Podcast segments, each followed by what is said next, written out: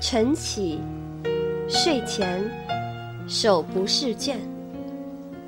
听众朋友们，晚上好，这里是荔枝 FM 阅读 FM 电台，调频幺六三六零七，我是主播 Nadia，愿带着喜悦和你分享每一次阅读体验。柴静在《看见》的新书宣传视频中，曾经引用胡适说的那段话：“你们不要总在争自由，自由是外界给你的，你们先要争独立。给你自由，你不独立，仍然是奴隶。你要把你身上蒙蔽你的概念和成见，一点一点像剥笋一样，一层一层剥开，露出它里头。”很鲜嫩、很轻的那个劲儿。朱光潜曾经说过：“此时、此地、此身，就是此时我能做的事，绝不推诿到下一时刻；此地我能做的事，绝不想着换另外一个境地我在做；此身我能做的事，我绝不妄想于他人替代。”柴静说。看见，就是从蒙昧中睁开眼，而不只是视而不见。柴静到央视十年，经历了两会、奥运、地震、华南虎、虐猫、非典等等。这十年当中，生活从他身上流过和发生的事情。都在不断推动着他去抵达“独立”这两个字当中的内涵。的确，作为新闻人，要想独立，就要首先拨开束缚着自己的概念和成见，去真正的体验生活，去感受整个新闻事件，去关注这当中的人。以朱光潜所谓的“此时”。此地，此身，要求自己，看见自己，看见他人，报道自己，也报道这个国家。看见的很多章节，我都反反复复看了三四遍，非常喜欢。今天要和大家分享的，就是本书的第二章，那个温热的跳动。就是活着。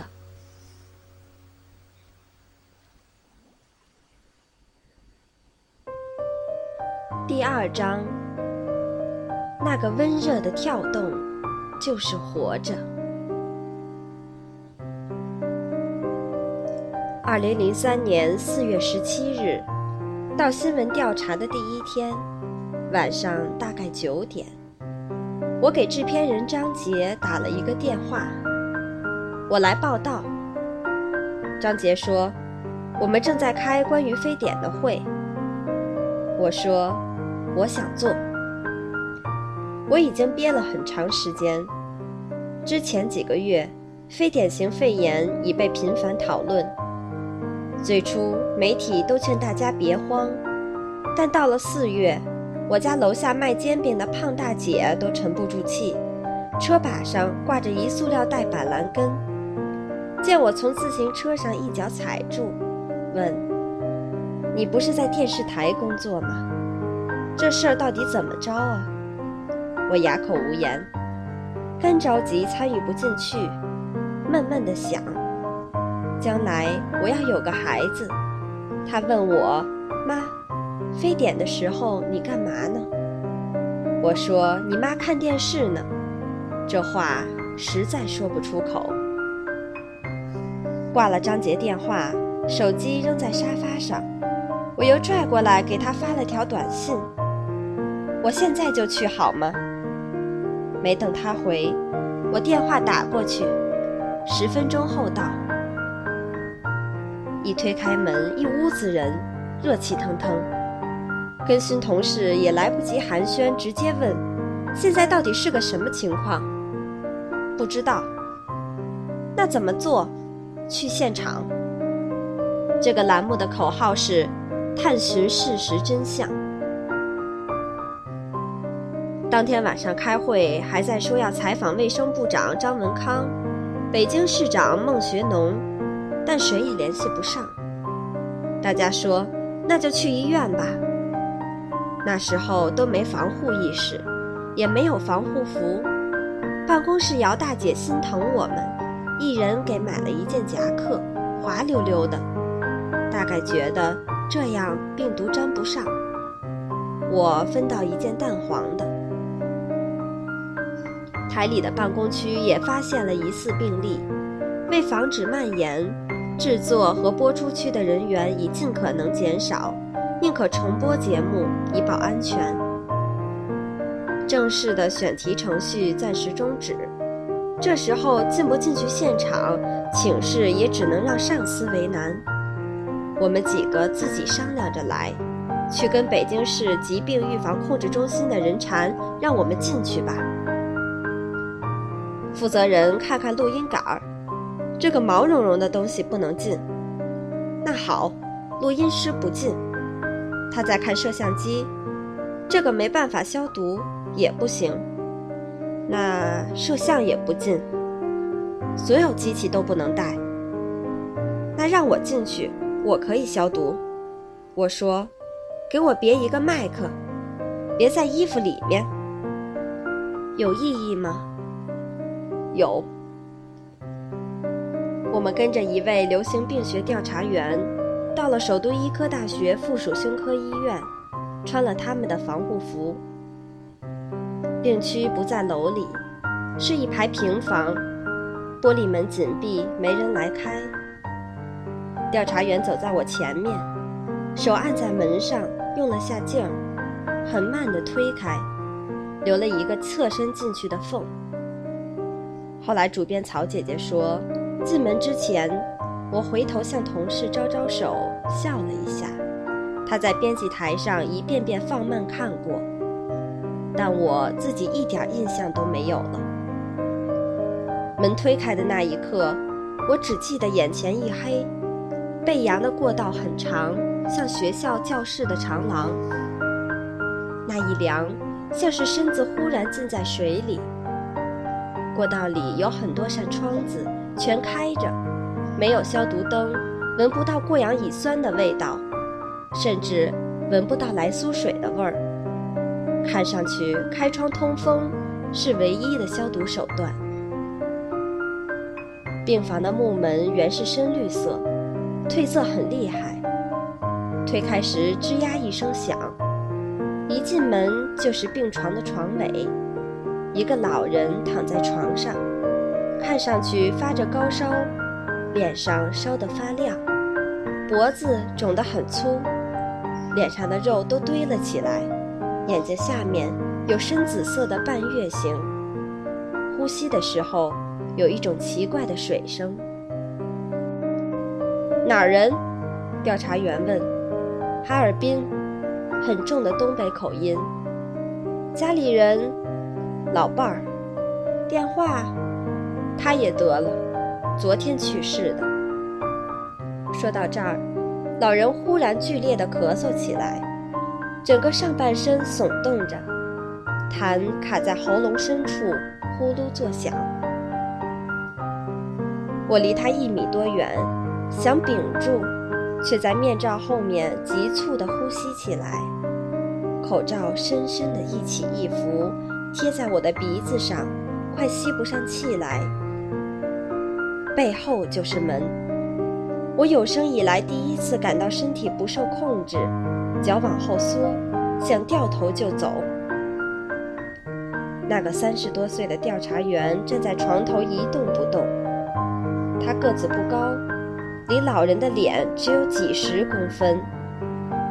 为不妨碍在纸上记录，他的眼罩是摘掉的，只戴着眼镜。等老人咳嗽完，他继续询问，声音一点波动都没有。整整十分钟，我死死盯着他，才有勇气在那站下去。离开的时候，我看到另一张病床上的小伙子，脖子上绑着一个痰巾，上面有一些晦迹，小腿露在被子外面，全是曲张的静脉。我们走过的时候，他连看都不看一眼。我停下来看他，他没有昏迷，眼睛是睁着的，只是什么表情也没有。日后，我在很多绝望的人脸上看过同样的空白。我想跟他说几句话，调查员举手阻止。这时我才发现直觉里的诡秘之感来自何处。整个病区里只有三个病人，没有医生，没有护士，没有鞋底在水泥地上的摩擦声，没有仪器转动的声音，没有金属托盘在什么地方叮当作响。这个病区没有任何声音。胸科医院当时没有清洁区和污染区。出来后，我们站在门外边的空地上脱隔离服。连个坐的地方都没有，只能站着脱。我单脚跳着往下扒拉鞋套，踩在裤子上差点摔倒。抬头才发现，摄像陈威正拿着机器对着我，红灯亮着。我才想起来得说点什么，边想边说我看到的情况，结结巴巴，没人怪我，包括我脸上。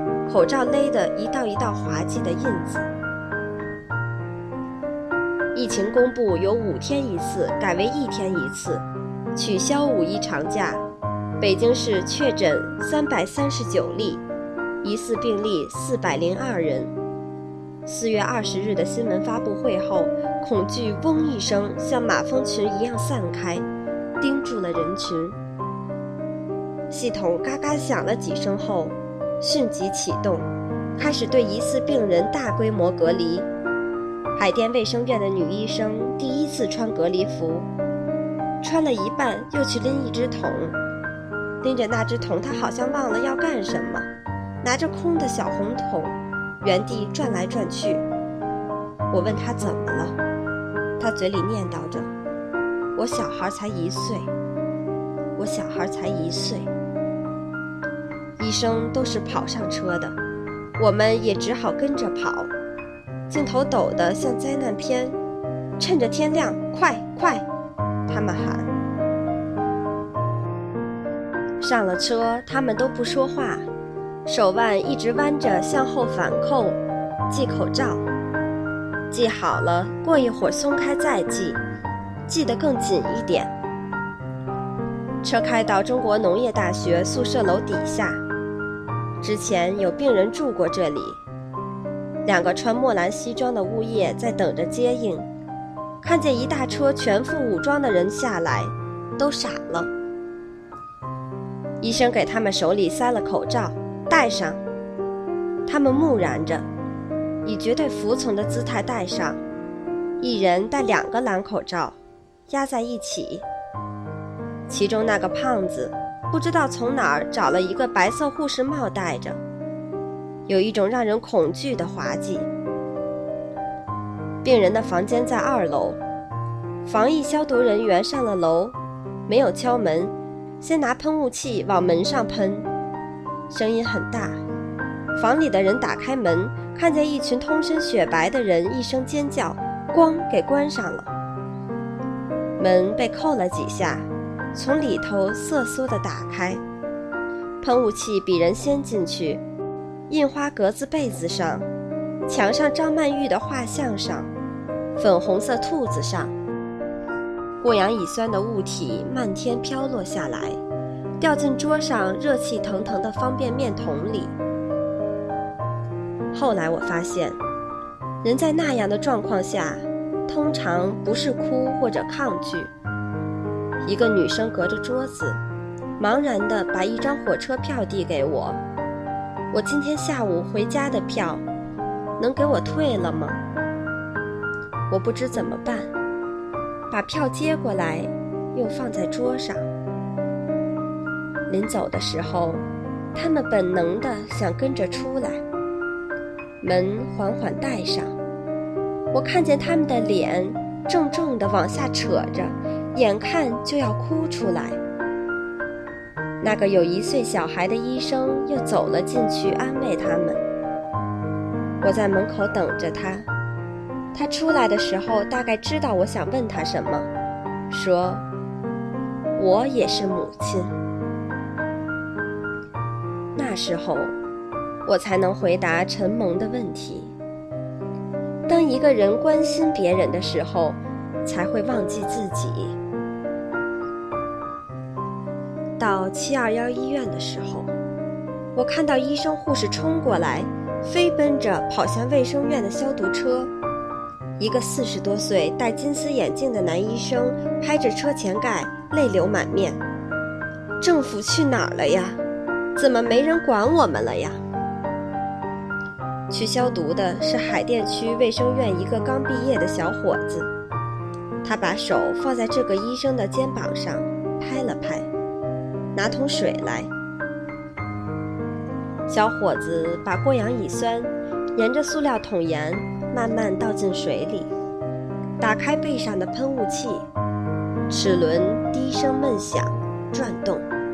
他说：“让开一下。”喷嘴处无色的水破碎成细小的雾滴，被气流吹向远处。以后就这样用，他说。旁边的人点点头，镇静下来。但是重症病房他只能一个人去，我们的镜头也不能再跟。我给他提了一下淡黄色的乳胶手套，往袖子上箍一箍。他的手套太小了，老滑下来，露出一小段腕子。他看着我，我们不知道对方叫什么，都穿着防护服。只能看到对方的眼睛。他说：“五一后才是高峰，小心。”嗯。他孤零零背着喷雾器拐过一个弯，不见了。五一前能走的人都走了，因为传说北京要封城，还有人说晚上飞机要撒消毒液。北京像一个大锅。就要盖上了，人们开始抢购食物。我回不了家，只有我妹一人。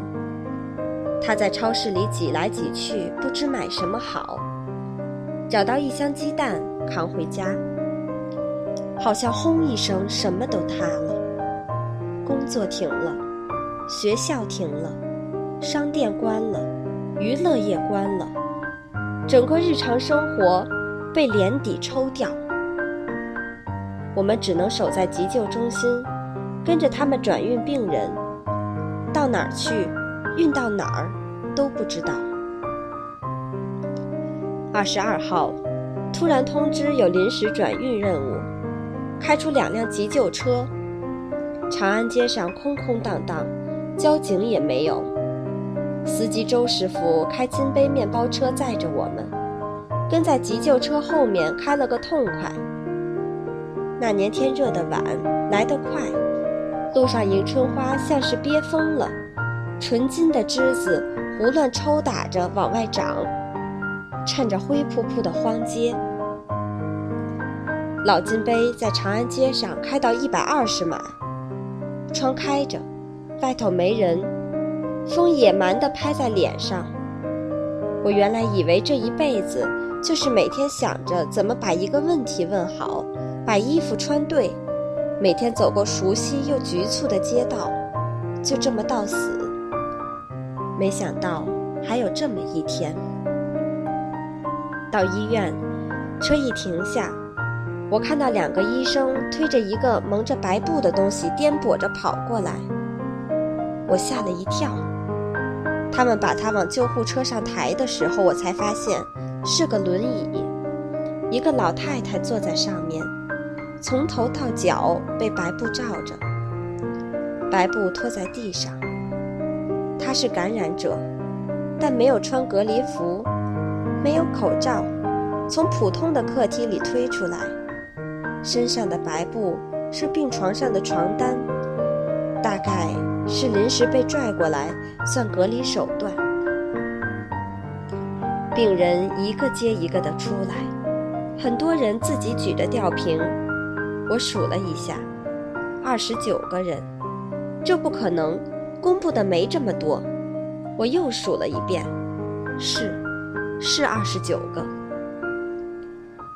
运送病人的医生居然没一个人穿隔离服，眼罩、手套也都没有，只是蓝色的普通外科手术服，同色的薄薄一层口罩。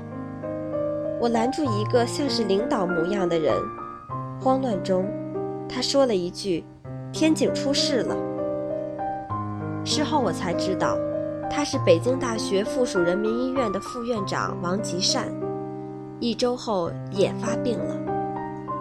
晚上回到酒店，大家都不作声。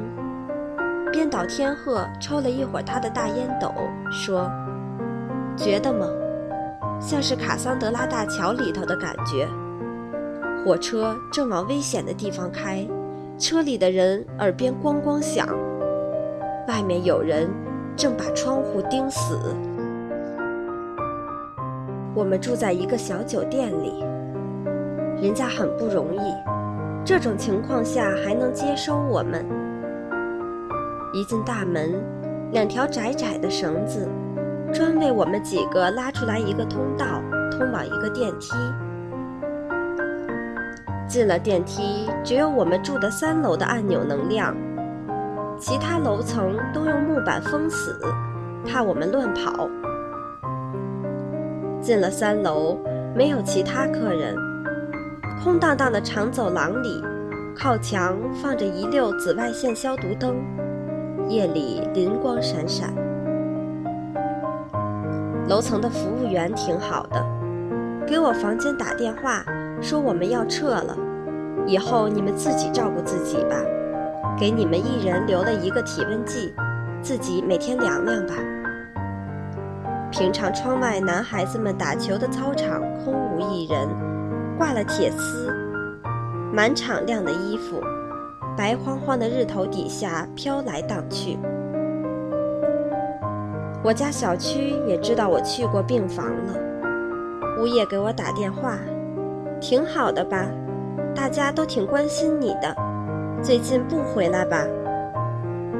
我理解。拍完了，我们也不回办公室。车开到南院门口，把袋子放在门口传达室，会有人来取。把袋子消毒后再编辑。我妹来酒店给我送东西，我让她带只小音箱给我。晚上在空无一人的大街上。隔着三四米远，我让她站住，放下，走吧。妹妹在暗淡的路灯下看着我。去病房前，我俩谈起过父母。我问她：“你觉得我应该去病房吗？”她说：“你可以选择不当记者，但你当了记者就没有选择不去的权利。”一天晚上，张杰莫名其妙地跑来酒店住，还带着一大束花。领导，这时候您来干嘛呀？大家心想，还得照顾您。他不解释，还一一拥抱。男人们着实不习惯，倒拽着花，绷着身体忍受领导的亲热。事后。我在媒体报道里看到过张杰说，他们几个早期的时候回到南院来吃过一次饭，结果大家找我反映，你还注意不注意我们大家的安全？唉，一瞬间，真是，但是转念想，是啊，大家的安全也重要啊。他怕我们心里难受，就来酒店陪着我们。记者问我，我一点不记得去南苑吃饭这事儿了，费劲的想半天，解释说，那时南苑好像不存在了，不那么真实的存在了。每天早上醒来，我闭着眼从枕头边摸到体温计，往腋下一夹，再半睡半醒五分钟，反正发烧就去医院，不发烧也要去。有一天，我觉得鼻子里的气是烫的，热流直窜到脑门上，觉得肯定是感染了。闭着眼睛想，怎么搞个 DV 进病房之类，不能白死。睁开眼看了看体温计，才三十六度五。有位女法警负责给刑场上已被执行死刑的囚犯拍照。她说从不恐惧，只有一次晚上洗头的时候，打上洗发精，搓起泡沫的一刹那，所有那些脸都出现在她面前。她的话我觉得亲切。非典时，我很少感到恐惧，有一些比这更强烈的感情控制了人。但那天晚上，我站在水龙头下，开着冷水，水流过皮肤，一下浮出站立的粗颗粒，涂上洗面奶，把脸上擦的都是泡沫。突然觉得是死神在摸着我的脸，我一下子睁大眼睛。血管在颈上嘣嘣地跳，我摸着血管，这就是最原始的东西。活着就是活着，在所有的灾难中，这个温热的跳动就是活着。后来我才知道，有一阵子，我们几个都认为自己肯定感染了。从医院回来。大家不约而同冲很长时间的热水澡，觉得有什么粉末已经粘在身上，鼻孔里、嘴里呛的都是，但谁也不说，好像不说就是一种保护。台里给了我们五个免疫球蛋白针指标，这在当时极稀缺，是当保命的针来打的。但司机周师傅不是本台职工。没有指标，这五针被安排到当晚八点打，过后失效。要么六个都去，要么都不去。我们打各个电话争取，但台里也协调不了。录音刘畅一边听着，说了句：“别求争了。”七点半，他把门一锁，不出来了，敲也不开。陈威跟他多年好友，扯了扯我，走吧，这样他安心。我们五个回来的时候，他正泡好功夫茶等着，一边给他的录音杆弄土法消毒，照个女士黑丝袜在杆头的绒上，一根烟斜衔在嘴角，眼睛在烟雾里眯起来，没事儿。该死屌朝上！第二天在医院里碰到个女病人，举着自己的吊瓶，看陈威拿镜头对着他，转头跟身边医生说：“再拍，再拍，我把口罩摘下来亲丫的！”